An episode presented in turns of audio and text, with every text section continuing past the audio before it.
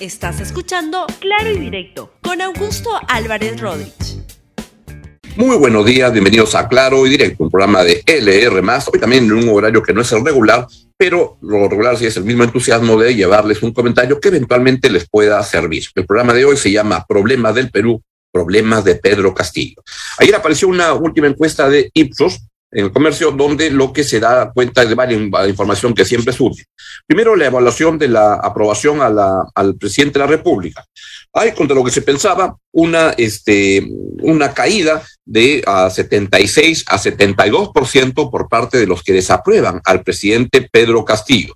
Uno podría decir que extraño, porque en los últimos 30 días lo que ha habido es este, un gobierno que va de tumbo en tumbo. Pero el detalle nos puede ver que algunas regiones pueden estar viendo incrementar la aprobación al presidente, que pasa de 19 a 22%.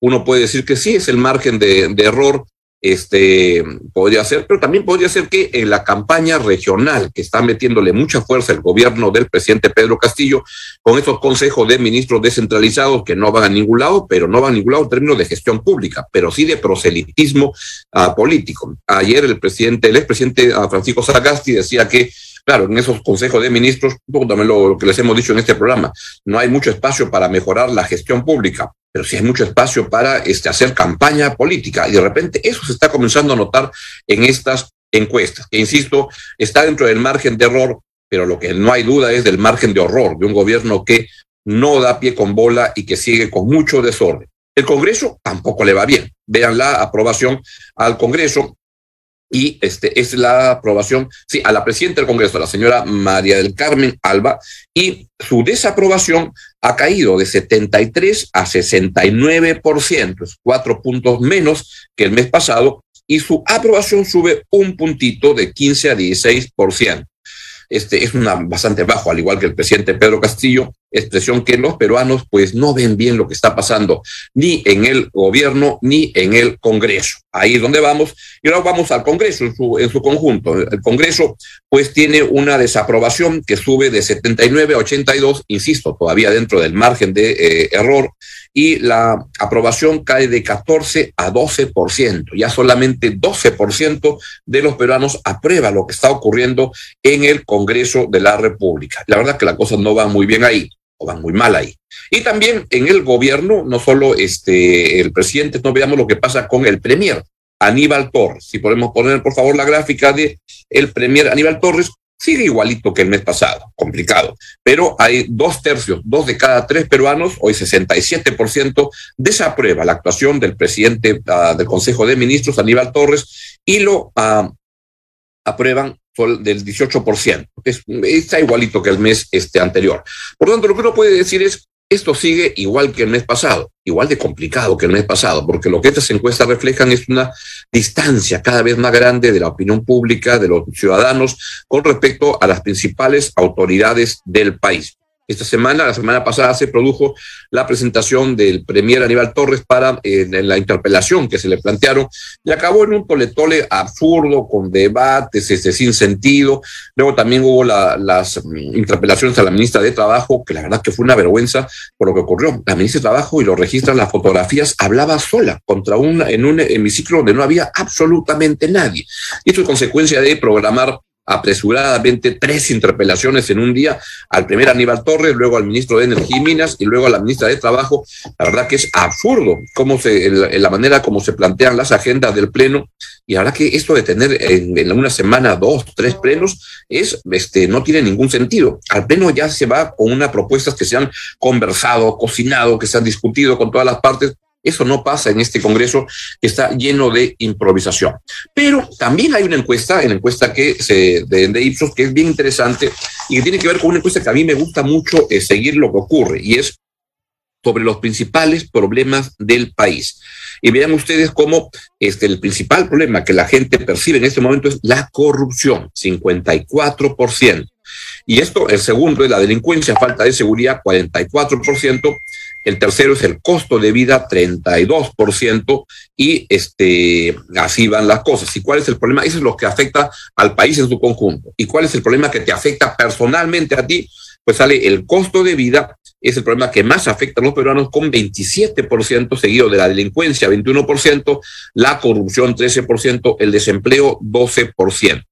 Así están las cosas y lo que se observa es que son problemas que la gente está buscando resolver, pero son problemas que nuestra política en general, gobierno, Congreso, cada uno en lo que le toque eh, desarrollar, tampoco están cumpliendo nada y la gente se está molestando. Y una pregunta ahí que sigue estando dando, dando vueltas es, este, ¿por qué la gente no manifiesta su, su, molestia con lo que ocurre de manera más clara en las calles, en etcétera? Nadie lo sabe, la verdad yo tengo la sensación que uno puede medir que la gente está molesta, pero cuando se prende la chispa en la pradera, este, eso nunca se puede adivinar, detectar. Son momentos en los cuales este, suceden algunas cosas que no se puedan prever. Ejemplo, un presidente de la República, como ocurrió hace un mes y medio, que declara un toque de queda dos horas antes porque habían manifestaciones en Huancayo y eso lo decreta en Lima. Esas son cosas que sacó a la gente a, las calles a protestar. ¿Qué va a pasar? No sé, lo no va a pasar en el corto plazo, pero lo que yo tengo la sensación, y es la que se las quiero transmitir, es esto que estamos viendo hoy en día, esta mediocridad, esta tan, tan mala manera de gobernar el país sin resolver problemas y solo resolver problemas personales en el Congreso y en el gobierno, este, la gente se acaba molestando y tarde o temprano, pero yo creo que más temprano que tarde va a haber una explosión, no sé de qué tipo, pero donde la gente va a decir, me está molestando mucho. Voy a ir a algunos de los elementos que conforman esto, porque decía que hay muchos problemas que se van acumulando y quiero ir hacia algunos de ellos. Por ejemplo, las bambas. Lo que está pasando en el conflicto en las bambas es que no se resuelven los problemas y esto ya está teniendo demasiado tiempo. Vean las imágenes de lo que está ocurriendo en las bambas y como informa la República hoy, otro intento de diálogo en las bambas vuelve a fracasar el gobernador de Apurímac, el señor Baltasar Lantarón, la verdad que me parece la única persona sensata que está manejando y viendo ahí las cosas, reclama con toda razón que el gobierno tenga una reacción para poder resolver el problema y este, ahí van las cosas. Pero una vez más, el intento de diálogo entre las seis comunidades de Apurímac, la presidencia, el Consejo de Ministros y las Bambas no llegó a buen puerto. En esta ocasión, los dirigentes comunales no asistieron a la convocatoria hecha por el gobierno para el día de ayer domingo, debido a que la invitación les habría llegado muy tarde. El manejo de la conflictividad por parte del gobierno es un desastre. De la PCM, donde había antes una unidad que se encargaba de eso, y ahora lo que se observa nada más es una unidad en el Ministerio de, Energía y Minas que lo que buscan es promover el conflicto social, mientras el, el Premier es el ministro de Energía y Minas, que la verdad que es alguien que simplemente desde su ah, despacho promueven el conflicto regional, mientras el Premier, pero están viendo ahora, lo que anda diciendo es que él no es tonto para ir a, negociar y que lo vayan a secuestrar. Entonces, eso es lo que dice el, el Premier, y mientras tanto, todo sigue parado y los problemas se siguen acumulando ahí. Esto es lamentable lo que sucede, pero así están las cosas. Luego, en términos de mejorar nuestra democracia, ayer se produjeron las primarias, las elecciones primarias en todos los partidos para las, elecciones eh, del 2 de octubre de este año. Y lo que se ve es que no se ha hecho un gran avance o ningún avance en lo que es generar la competencia, la democracia interna dentro de los partidos y es lo mismo, lo más de lo mismo, como un efecto de los cambios. Estoy leyendo también lo que señala la República al respecto, como un efecto de los cambios hechos por el Congreso. La selección de los candidatos previa a la elección en sí es un trámite que no mejora la oferta electoral. Ayer la mayoría de los militantes no tuvo más opción que votar por el candidato único. Lo mismo pasará con los delegados para el próximo domingo. En términos de democracia interna de los partidos, de reforma política, andamos hasta las cangallas, las cosas no están mejorando. Y en el mundo, las cosas también van cada vez más complicadas y me quiero referir a temas que a veces acá nos olvidamos, nos creemos que todo ocurre solamente en el Perú y vivimos en un mundo que está cada vez más complicado. Y tiene que ver con la invasión la violenta, la criminal invasión hecha por Rusia a Ucrania, Ucrania, no, no Croacia, como creen en el Palacio de Gobierno y en la PCM. Y esto lo que está generando es que tanto Finlandia como Suecia, que habían sido países que habían estado fuera de la OTAN, que es el, un, pacto de, este, de cooperación militar ante un ataque, ese pacto no lo tenía firmado Ucrania y eso impide que se pueda responder más fuertemente a la invasión de Rusia. Pero estos dos países, Suecia y Finlandia, eran países que tienen una tradición muy antigua de neutralidad, de no haberse metido en, este, en, conflictos pero lo que han visto es que han decidido que en este contexto, viendo la voracidad, la codicia que tiene el señor Putin, pues lo que han dicho es, no, queremos entrar a la OTAN. Y esto lo que ha generado es el problema que en ese contexto pues Putin ha dicho que esto afecta la, la, situación de este, Rusia y por tanto va, este, prevé que puede haber algún tipo de rechazo, algún tipo de respuesta. Y ahí están. Sin embargo, en, miren cómo están de, de, graves las, las cosas, es que los dos uh, gobiernos, los de Finlandia y los de este, Suecia, prefieren correr el riesgo de este, que se moleste Putin a que simplemente siguen estando con esa neutralidad y al final no pasa absolutamente nada. Y eso es clave o nos da una, una idea muy concreta de la, la tensión que se está viviendo en este momento en, uh, en, en, en, Europa, en esa parte del mundo, donde este, como consecuencia de, la, de las, las reacciones que está teniendo el gobierno de Rusia, donde los anuncios que son este, se hacen son, la verdad, por, por, parte de Putin, del canciller de Rusia, este, son amenazantes y que, van en esa dirección de poder, de alguna manera, este, reaccionar militarmente. Vamos a ver qué cosa ocurre. Pero lo que está sucediendo es que ese es un primer gran fracaso de eh, Putin, que lo que ha hecho es con, lo, con su invasión lo que ha hecho es ampliar la cantidad de miembros de OTAN, ampliar el espacio geográfico donde hay OTAN, que es este acuerdo militar para defensa frente a un ataque de una, una, una, de un invasor externo, como en este caso está demostrándolo que es Rusia. Así van las cosas, no hay que olvidarnos que vivimos en un mundo donde ocurren muchas cosas y hay que estar muy atentos, porque esto acaba también finalmente teniendo un rebote, una, una influencia en lo que pasa en nuestro país. Lo estamos viendo con la crisis económica de, como consecuencia del incremento de los precios de los commodities y de una serie de este, productos, desde el maíz, el trigo, este, y eso afecta la producción, en fin, eso afecta, como están viendo todos los peruanos, los precios muy fuertes en el fertilizante, el combustible, etcétera. Vamos a ver cosa ocurre.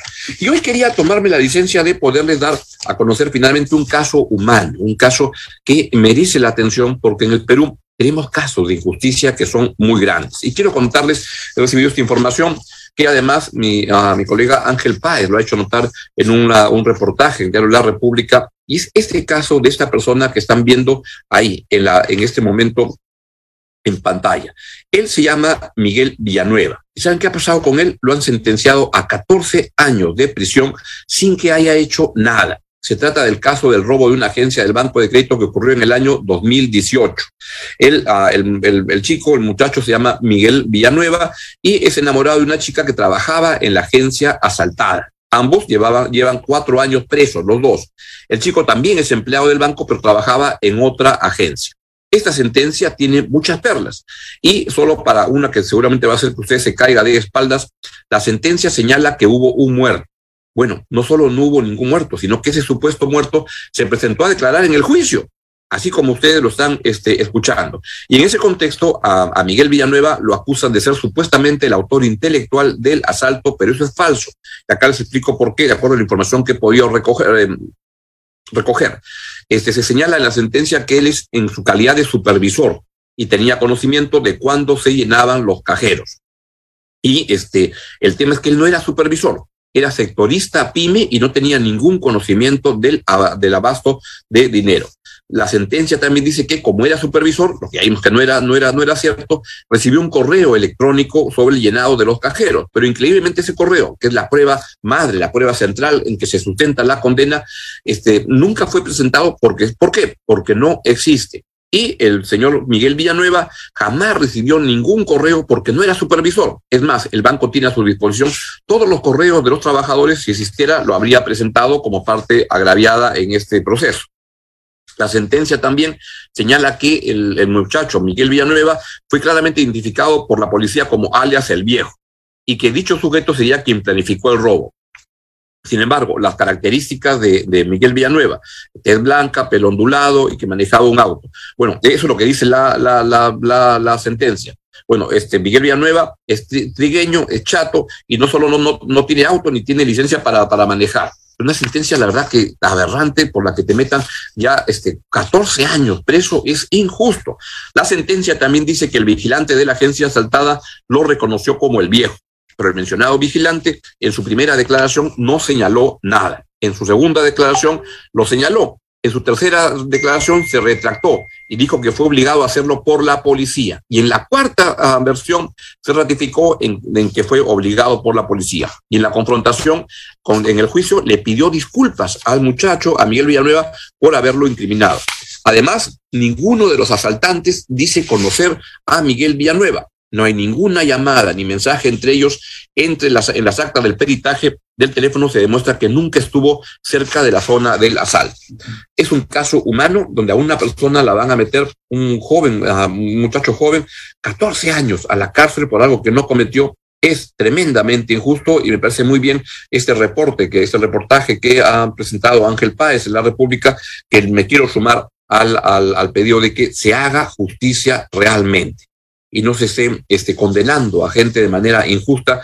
Esto es este, terrible. Ojalá que el Poder Judicial, a las más altas instancias, este, cada juez es independiente, autónomo, por supuesto, pero que en las más altas instancias se haga notar que esto no puede suceder y se corrija a la brevedad posible para que se haga justicia con Miguel Villanueva, que es una persona honesta, es una persona que injustamente se le está metiendo a la cárcel por 14 años. Terrible que eso ocurra.